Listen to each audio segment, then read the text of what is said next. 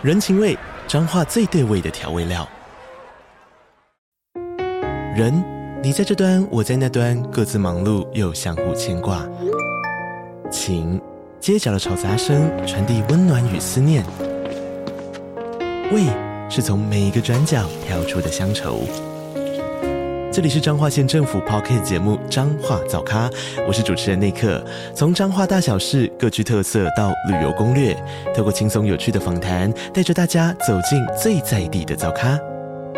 准备好了吗？彰化的故事，我们说给你听。以上为彰化县政府广告。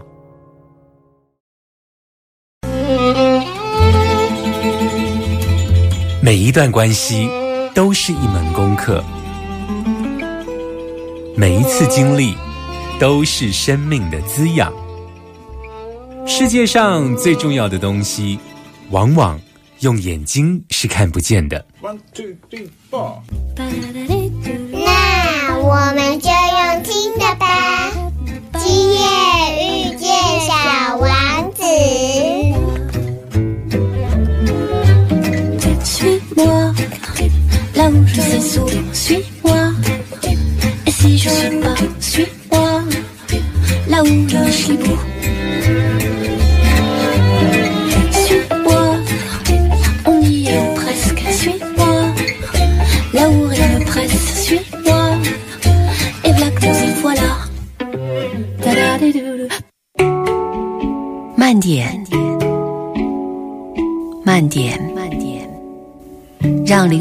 跟上我们的脚步。欢迎疗愈大来宾。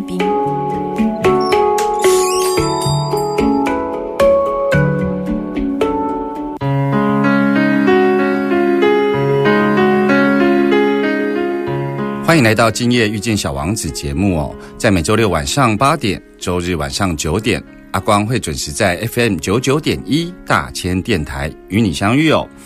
在网络上呢，呃，有流传一个有关于猴子的行为模式跟制约的一种实验哦，不晓得听众朋友有没有看过这则报道哦？这个实验是这样子的哦，他说哦，在笼子里头有一只梯子以及五只猴子哦。那他们呢，在梯子的上方呢挂着香蕉。每当猴子想要上去取这个香蕉的时候啊，就会大量的用水柱冲这个猴子哦。那久而久之呢，这个整笼的猴子就知道说啊，上去拿这个香蕉啊会被水冲的不舒服，只有这个保育员拿着香蕉才可以吃哦。那之后呢，他们就开始。一只一只的替换哦，他们把里头一只已经知道说，只要去拿梯子上面的香蕉就会被水冲击的这件事情，他从其中一只把它抓出来，然后换了一只新成员进去哦。那这样子一次一次换了之后呢，最后呢，这个笼子里头已经没有任何一只猴子曾经被水冲过。可是呢，很有趣的是呢。再也没有猴子去试着拿香蕉哦。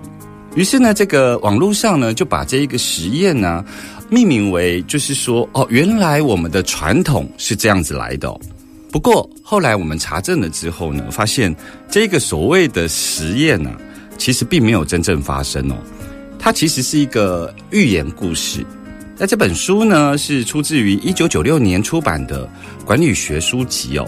这个作者呢，透过这个故事，想要来提醒读者，不要轻易的相信传统哦，要记得在生活中来思考创新。所谓的传统，其实就是一种约定成熟，其中一定承载着某种价值，才会被流传下来哦。就如同这个笼子里头的猴子一样哦，就是他们被诉说着某种恐惧的经验，在这一个团体里头哦。所以呢，我认为传统除了约定成熟呢，它同时也是人与人的一种社会关系哦。那这个社会关系的底层，带来了一些有迹可循的一种稳定哦。所以，当传统的人与人之间带来了稳定的关系，但是同步的，它有可能就会带来许多不符时宜的传统习惯哦。因为它成为传统，就很容易不与时俱进。那今天的疗愈大来宾呢？我们邀请到了一个基层的消防员哦。听众朋友一定觉得很特别，因为在我们的疗愈大来宾里头，经常谈有关于呃身心灵相关的议题哦。但今天呢，邀请了一个消防员来到我们的节目中哦。他其实，在去年二零二二年哦，获得了总统创新奖、台湾艺行奖以及十大杰出青年哦。那他是因为什么样的故事，靠着什么样的发明来获奖呢？马上来听宋明哲的他的故事。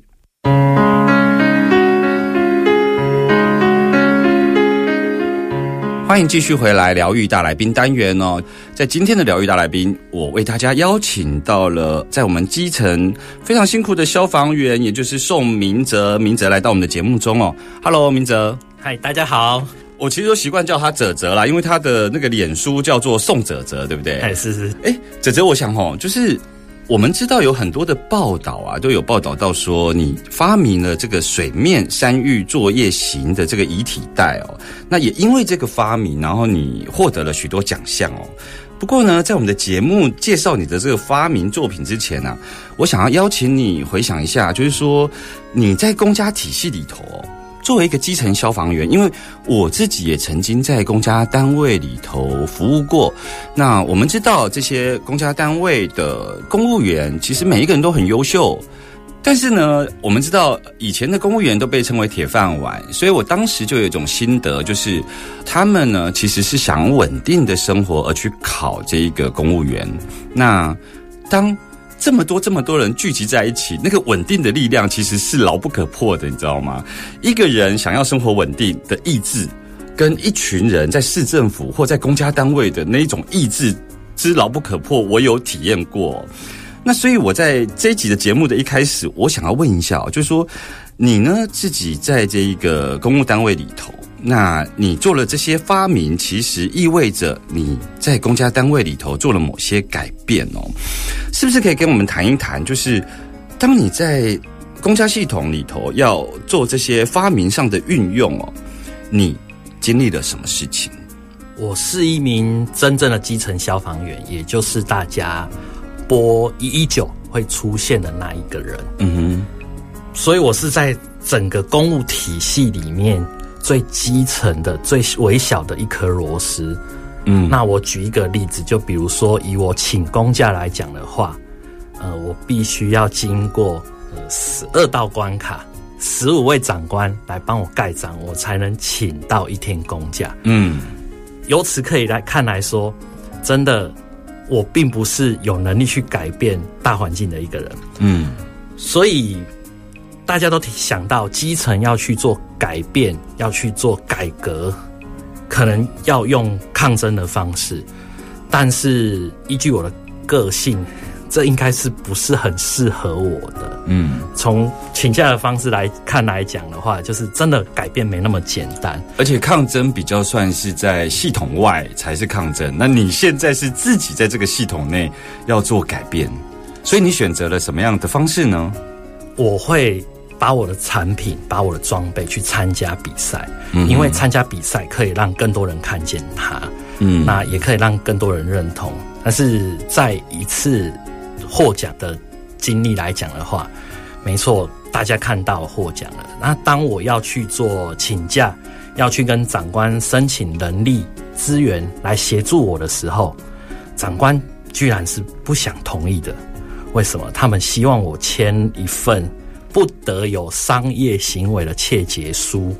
嗯，这个时候我才恍然大悟，说：哇，原来他们看我的角度是多么与众不同。嗯嗯嗯嗯，公务体系对待一个创新的人员的同事的角度是这么样来的。那事实上，我们从另外一个角度来看的话，以一般人的角度来看的话，专利及发明。这两个词都会等同于金钱及利益。嗯嗯嗯嗯，所以大家都会认为我是为了钱财去做奴隶的。嗯嗯。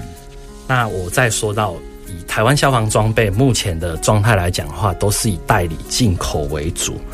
那所以所有人都会认为说国外的产品是好的。嗯嗯。那相对着在台湾。的消防同仁研发出来的东西，它是不是真的是可用、嗯可行的？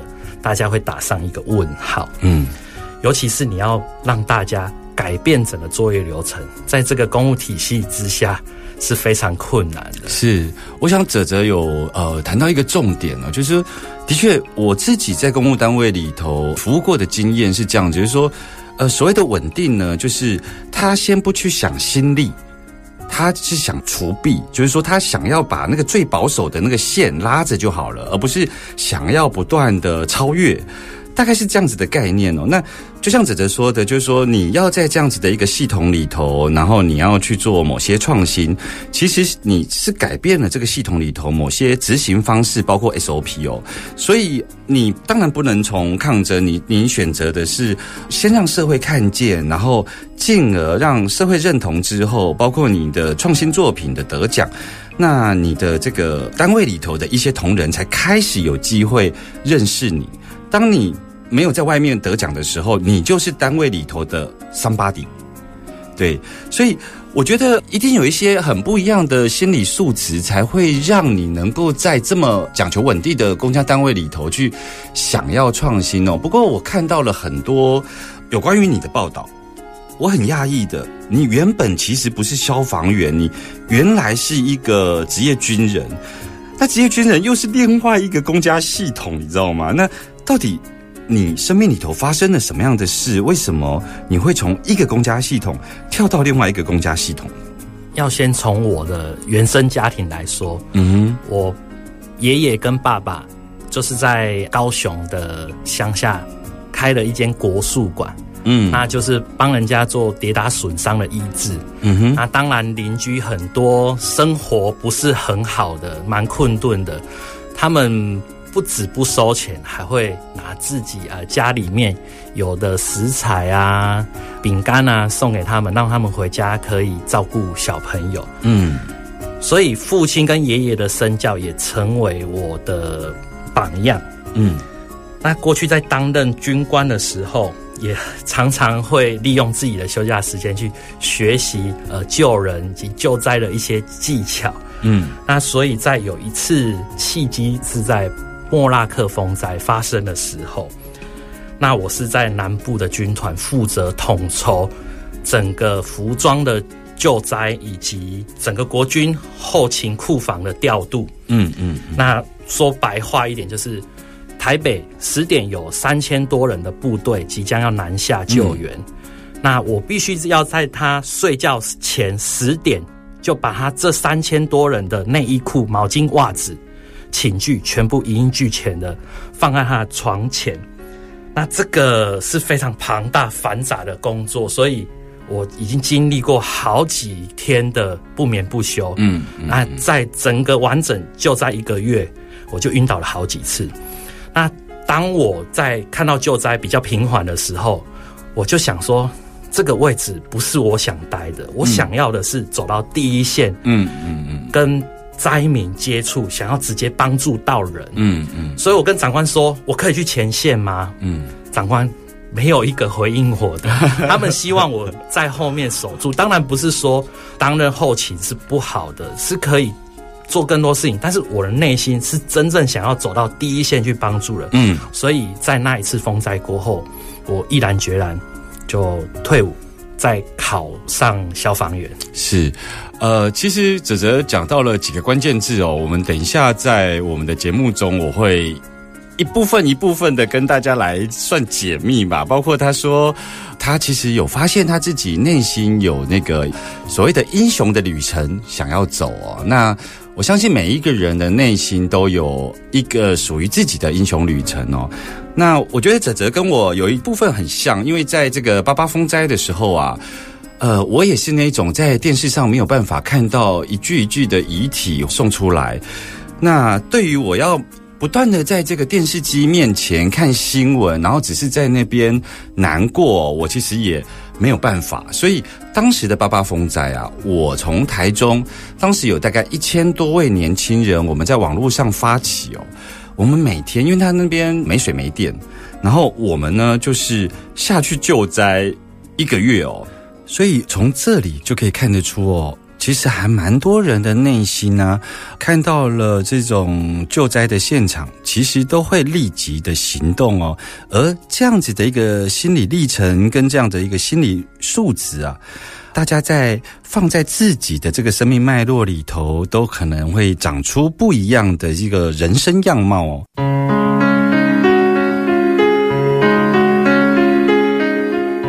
继续回来疗愈大来宾单元哦，那今天访问的是呃基层的消防员宋明哲哲哲哦。那刚刚哲哲跟我们提到，就是他从职业军人，然后后来他跳到另外一个公家体系，叫做这个消防员哦。那他其实有提到了一件事情啊，就是说，你知道军人的这种所谓的公家体系呢，它其实那个阶层的分工其实是非常清楚的哦。这个阶层分工非常清楚，其实有它的好处。比方说打仗，打仗如果每一个人都想要冲第一线的时候，虽然精神可嘉，但是他并没有办法团队工作。那哲哲似乎是非常的倾听到自己内心的声音，所以呢，他会想要选择，包括他刚刚非常直白的跟我们说，他想要踏上自己内心的这个英雄旅程哦。于是他放弃了职业军人的工作，他选择当一名打火兄弟哦。那指责，你当消防员已经一转眼八年了，那现在的你，你觉得消防员的工作跟你原本想象的一不一样呢？在还没踏入消防的这个领域的我来说，当然是充满着美好的憧憬。嗯总是能在呃民众需求的时候英雄的出现，比如在火场里面，哇，扛出一个小孩子哦、民众出来，嗯然后到哪里都是备受尊敬的。嗯然后每天就是除了训练以外，就是专心的救灾，就只有这些事情。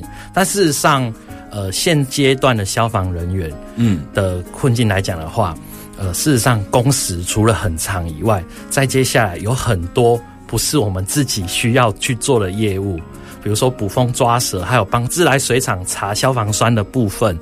那还有，嗯我们回到单位之后，还有满满的业务在等着我们。是我觉得说，哎、不对啊，我们原本是要跟英雄一样去救民众的，就哎、有大半的时间却耗用在这上面，是这是对我来讲是有蛮大冲击以及及一个历练啊。是，的确，像捕风捉蛇这种事情，其实很多人都有这样的经验，就是几乎你遇到你自己在生活中不可抗力的灾难或是恐惧的时候，其实我们就是拿起电话就打一九，有没有？那这几年呢，其实很多的公家单位也在讨论捕风捉蛇是不是属于消防呃基层消防员的业务，还是这个业务其实是要外包哦？这些讨论其实一直都在进行哦。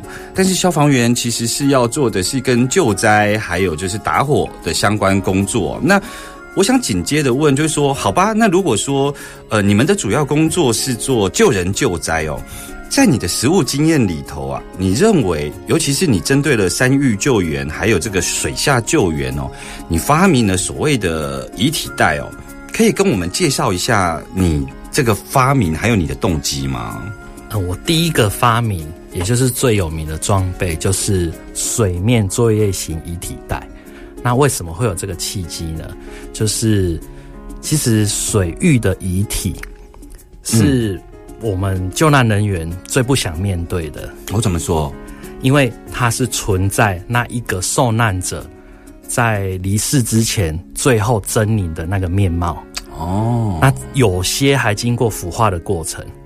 嗯嗯嗯，呃，数天数月不等，嗯所以嗯这些正常人都没办法接受了，我们也无法接受。所以在这过程中，我才会去思考到说，我们是不是有更好的方式，除了可以保护消防人员，也可以让遗体有获得尊重。那原来的遗体袋是什么样的情况？那你的遗体袋又是什么样的情况呢？我要直接说，嗯，过去没有使用遗体袋的习惯。啊，那水域下往生的这些民众，他们被救援的时候，他们是怎么样被处理的呢？过去我们消防员的做法就是人要必须跳下水里面去，然后拿一块板子，我们救护车上面有叫做常备板的装备，嗯，然后把它翻身躺在上面，遗体躺在上面之后，还必须五花大绑，因为避免它掉下去。这一个阶段是完全没有遮蔽的哦，那我们就要必须跟他亲密接触，用拉、用抱、用扯的方式把他带上岸。那带上岸之后，消防队又没有所谓的白布或遗体袋，嗯，那这部分我们会认为说上岸之后是警察处理的，所以我们会直接把它放在马路上、柏油路上。那曾经我的经验就是，我看着遗体在炎炎夏日的柏油路上，我一边收着装备一边看，我一直在想说，如果那是我的亲人，嗯我会有多难过？嗯嗯嗯，听众朋友听到这里，你有没有非常讶异？就是说，我们有时候在新闻上会看到一个画面，就是说，呃，有人呢可能是落水之后，那好几天都找不到人。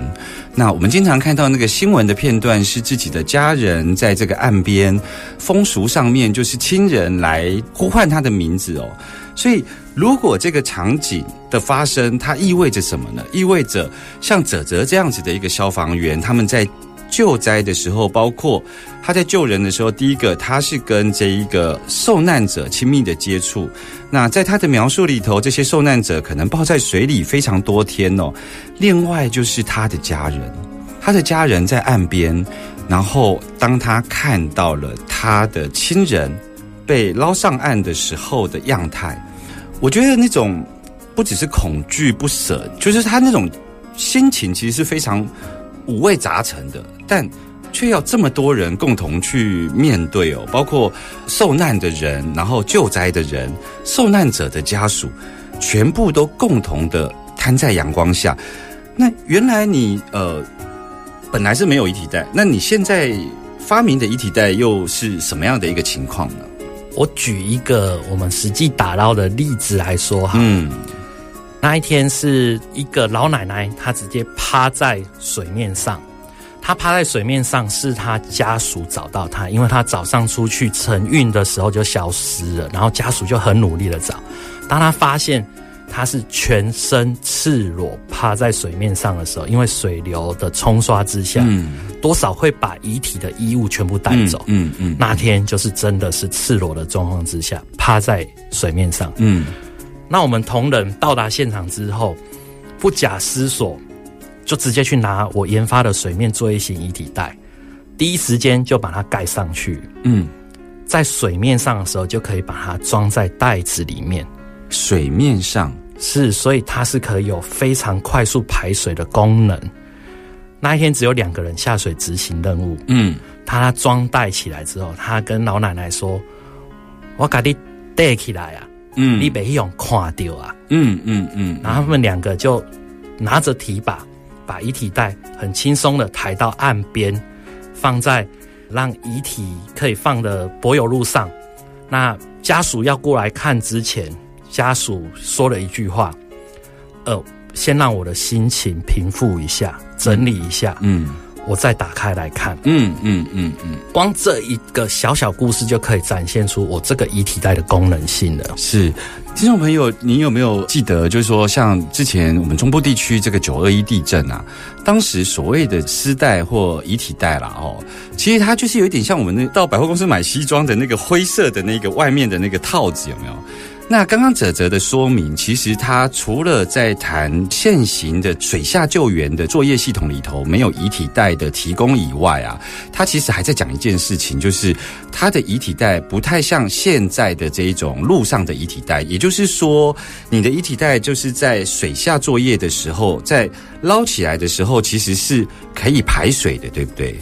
它有非常大的网格可以排水，但是是这个部分是有很难的一个技术，嗯因为你必须要把网子跟帆布两个布料结合在一起，对，这在纺织来讲的话，又要必须有强韧的功能，这是真的很难突破的。也就是说，传统的遗体袋，它在水下捞起来的时候，如果是像现在这种遗体袋，它其实会含很多水在里头。应该是说没有办法直接下水打捞，因为你连水都可以装进去。那一个人的遗体，比如说七八十公斤，会瞬间成为两百多公斤，这样没有人可以抬了。哦，因为它泡水，所以它的这个大体会膨胀。呃，不是，就是说连旁边水周遭的水全部都装进去袋子里面。OK，我想这个发明也的确，因为我自己啊，就是在访问的过程中，我其实发现，当你在谈这个初心的时候啊，呃，我觉得那个那个感觉就慢下来，而且那个心心跟心的交流就出现哦。这这是我我在这个访问现场非常明确看到，呃，因为。泽泽是有一点含着眼泪在在想起他当初为什么会发明遗体袋的这个过程哦。那我想这里头一定有一些踏上英雄旅程的一个辛苦的一个过程哦。那你后来发明了，那为什么现在不是所有的系统都去使用这个遗体袋呢？你推广上到底遇到了什么样的问题啊？很多人都认为这个遗体袋是需要由政府机关进行采购的。那事实上，我前面也有提到，是说，其实遗体处理一直卡在，呃，可能是消防队，可能是警察局，可能是民政单位、殡葬处要处理的，所以它刚好在事不管地带，所以在这部分就是被忽略的一部分。那再来说，所有人都会认为消防装备，嗯，是必须来采购抢救活人的，包含民众的捐赠的意念也是以这个为主，消防车、救护车，所以这部分也是被忽略掉了。然后再来是说，一个新的装备要运用到公务体系的采购法之内，必须要经过层层的认可，以及长期的呃数据，他们才能把它写在采购法里面。再加上这里面是有专利的，那编列预算到采购的部分，呃，可能就要耗上一到两年，甚至三四年的时间。嗯，所以我的装备没办法走这么漫长的时间呢、所以我才要想其他的方式去突破。其实我一路听下来哦，其实从这个公务单位里头这种很稳定的这种系统的能量哦，那泽泽他非常的认清自己的一个呃，包括他想要到第一线救援的这一种心理状况跟素质，所以他从这个军人体系，然后走到了这个第一线救援的这个消防员哦。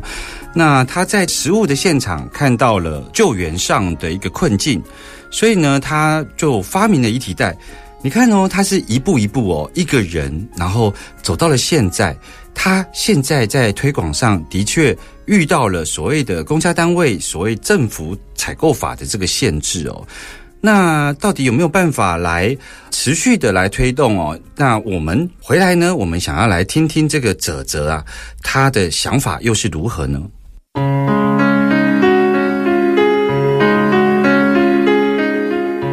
欢迎继续回来疗愈大来宾单元哦。阿光其实今天特别做这一集哦，就是我想要跟大家一起一路随着这个泽泽的生命故事哦，要跟大家聊一聊哦。所谓英雄的旅程，它并不是出现在像你塔罗牌啊，或者是说龙格啊这一些所谓身心灵里头谈的这种英雄的旅程哦。其实英雄的旅程就是当你真心诚实的面对自己所处的环境的时候，而你走出了自己的路哦，所以我才会特别邀泽泽来我们的节目《疗愈大来宾》来谈谈他的生命故事哦。那紧接着呢，我想要问一下泽泽，就是那你的这个遗体袋遇到了这个政府采购的问题，怎么办呢？消防装备有一个很特殊的，就是绝大部分是让民众做捐赠的方式。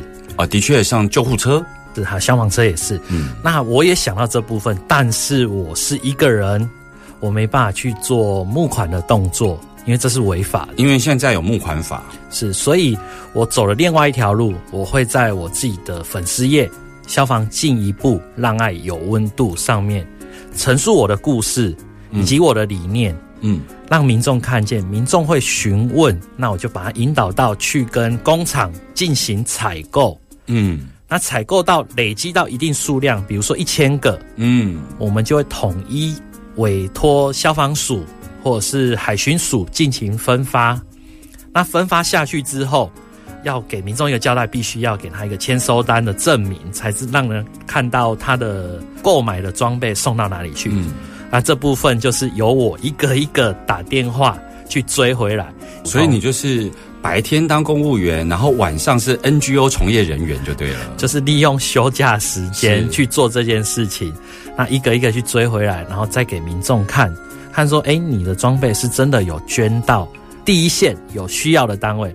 那慢慢的在思考这件事情之后，哎，我们是不是要让它合法化，也要维护捐款人的权益？对，因为包括呃抵税，是，所以目前是有洽谈到非营利组织协助开立捐款收据，这个捐款收据的部分，其实变成可以小额捐款啊，一百块也能捐，五五百块、一万块、十万块都可以捐，没有金额上的限制，哎，大家捐款会比较呃轻松，也比较不会有压力，也能做抵税。那最重要的是可以接受会计师还有主管单位的监督。你可以再跟我们讲一次你的这个脸书专业叫什么名字？消防进一步让爱有温度。是，所以你当时成立了这个粉丝专业，然后把你在这个救灾第一现场的故事，然后包括你这个遗体袋的发明，都在上面透过故事的导引，让大家认识到，其实民间有很多人做善事会去认捐所谓的棺材、棺木。那现在多了一个需要是可以呃认捐这个遗体袋，那你也结合了这个代用餐的概念，就是你认捐了之后，是他们直接他们手上的钱去到制作的工厂去购买，然后累积到一个程度，然后你再捐给我们的消防相关单位，是这样的一个历程，对不对？是，就是我们是现在是用这个方式去做的。那慢慢的未来，毕竟我现在是一个人走，嗯我们希望未来是一群人走，嗯嗯所以必须要成立一个有关于消防与爱的公益协会。哦所以也很感谢现在这个非营利组织正在辅导我们成立。那这里面还是有需要很多民众的协助，比如说，嗯嗯呃，我一个人没有办法做这件事情，那我必须就要有聘请一些相关的从业人员，是以及很多的资金来进行研发或者是采购装备，嗯这些都还要再继续努力。是，所以从这个公家单位的第一线消防员，然后到了现在有粉丝专业，现在又从这一个线上的粉丝专业要迈向实体的 NGO 来做这个相关的服务啦。那我为什么一直要重复这个过程？就是这个英雄旅程啊，都完完全全来自于他对自己的这个身心状况的认识，包括他一开始作为一个军职人员，然后他在这个八八风灾的救灾现场，他其实是做这种后勤支持的角色。而泽泽对他自己的身心状况非常了解，他觉得他想到第一线，然后他有他的英雄之路要走。那他从这个公家单位一路，然后到目前发明了遗体袋，然后呢就开始推广，然后遇到政府采购法的问题，那现在转为用 NGO 的方式，想要持续邀请从一个人到一个人走一百步。他已经先走一百步了，下一个阶段呢是一百个人走一步哦。那我要问一下泽泽，在节目的最后，就是这一趟英雄旅程里头是什么样的心理素质？那你对你自己的了解是什么？那又是什么在支持你一路走来？因为你消防员就做了八年哦，可见你是从发现问题到现在，至少有八年的时间都在你的英雄旅程里头。我先说我的人格特质，就是其他人看我的人格特质，就是有固执，嗯心思细腻，很容易从其他人的角度来看一件事情。嗯这也是我创新研发的来源。我举一个例子来讲好了。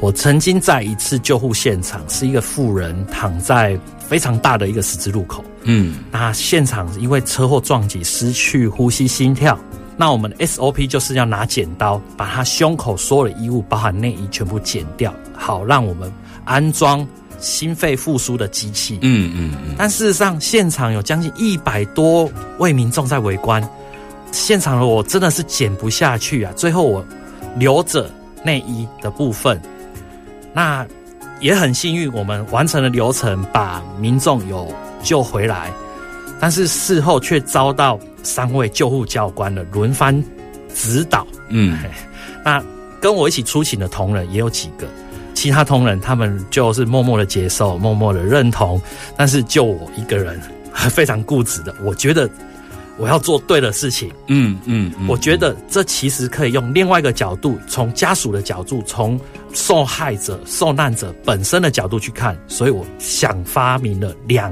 片布去遮盖它，快速的就可以让他有尊严。嗯，就是这么简单的事情。嗯，那当然这个过程中。一定会像之前讲到遭受到排挤，嗯，然后遭受到与众不同的关切，对，以长官的关心。那当然，这对我来讲的话，其实我还是一般人，所以呃，其实有时候看到我上靠北消防啦，或者是哎，或者是被同事在暗地里说了什么话，其实我也是很玻璃心的，嗯。但是当我回过头来再看我的初衷的时候，嗯。我会想到说，我希望我的装备能让人家看见，能希望能直接帮助到更多人，这就是我的初衷。再来就是身边有很多支持我的朋友，对，还有捐款人，对，他们提出实质的金钱的资源，让我可以完成我的使命。嗯，当我要停下来的时候，往回看，我发现说我好像不能停下来。嗯嗯嗯。然后当然还有一个就是说。其实消防界还有很多同事同仁在默默做研发。那我现在是上台面的那一个人。嗯嗯。如果我停下来了，嗯，我甚至退回去了，那他们怎么办呢？是，其实我们在刚刚哲哲的说明里头啊，我邀请听众朋友，就是其实哲哲为我们示范了一件事情，就是所谓的英雄主义跟。英雄的旅程哦，他其实有时候是很相像的哦。比方说，站在他的同事的角度，就会觉得，本来救灾的这个 SOP 里头，包括刚刚泽泽的那个举例，就是应该把衣服剪开。但泽泽听从自己的内心，他就觉得，当他把衣服剪开，虽然这是 SOP 的流程，但其实当他的身体然后裸露在这么多人的面前的时候，站在家属的角度，有时候。是很不堪的哦。这也就是说，为什么同样一个想要改变，那有时候它可能是一种英雄主义，但有时候却是一个温柔的，然后却艰辛的英雄旅程哦。我在节目的最后哦，想要具体的问呢，就是说，哲哲，你觉得你从小到大，你有没有那种嗯，渴望被看见，然后被需要的议题在你的身上呢？其实当初会选择报考消防人员。就是有这个英雄主义，嗯，我希望在民众需要的时候，就如同超人般的现身。那当然，我也希望同仁在他需要这个装备救灾的时候，我的装备能送到他手上。嗯，呃，我在最后的时候问哲哲这个问题，我其实是想跟听众朋友说，其实我们身上都有自己的议题哦。那。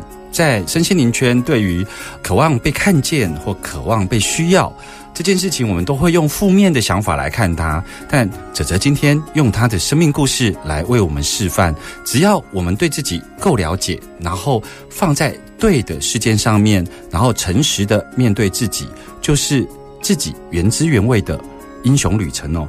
我们欢迎大家呢，能够上哲哲的这个脸书，还有他的粉丝专业哦。这个粉丝专业要不要再？讲一下这个名字，消防进一步让爱有温度。听众朋友，如果想要知道更多的资讯，可以上这个粉丝专业来了解哦。小王子说：“如果你想造一艘船，不要抓一批人来收集材料，不要指挥他们做这个做那个，你只要教他们如何渴望大海就够了。”我们下周见喽，拜拜。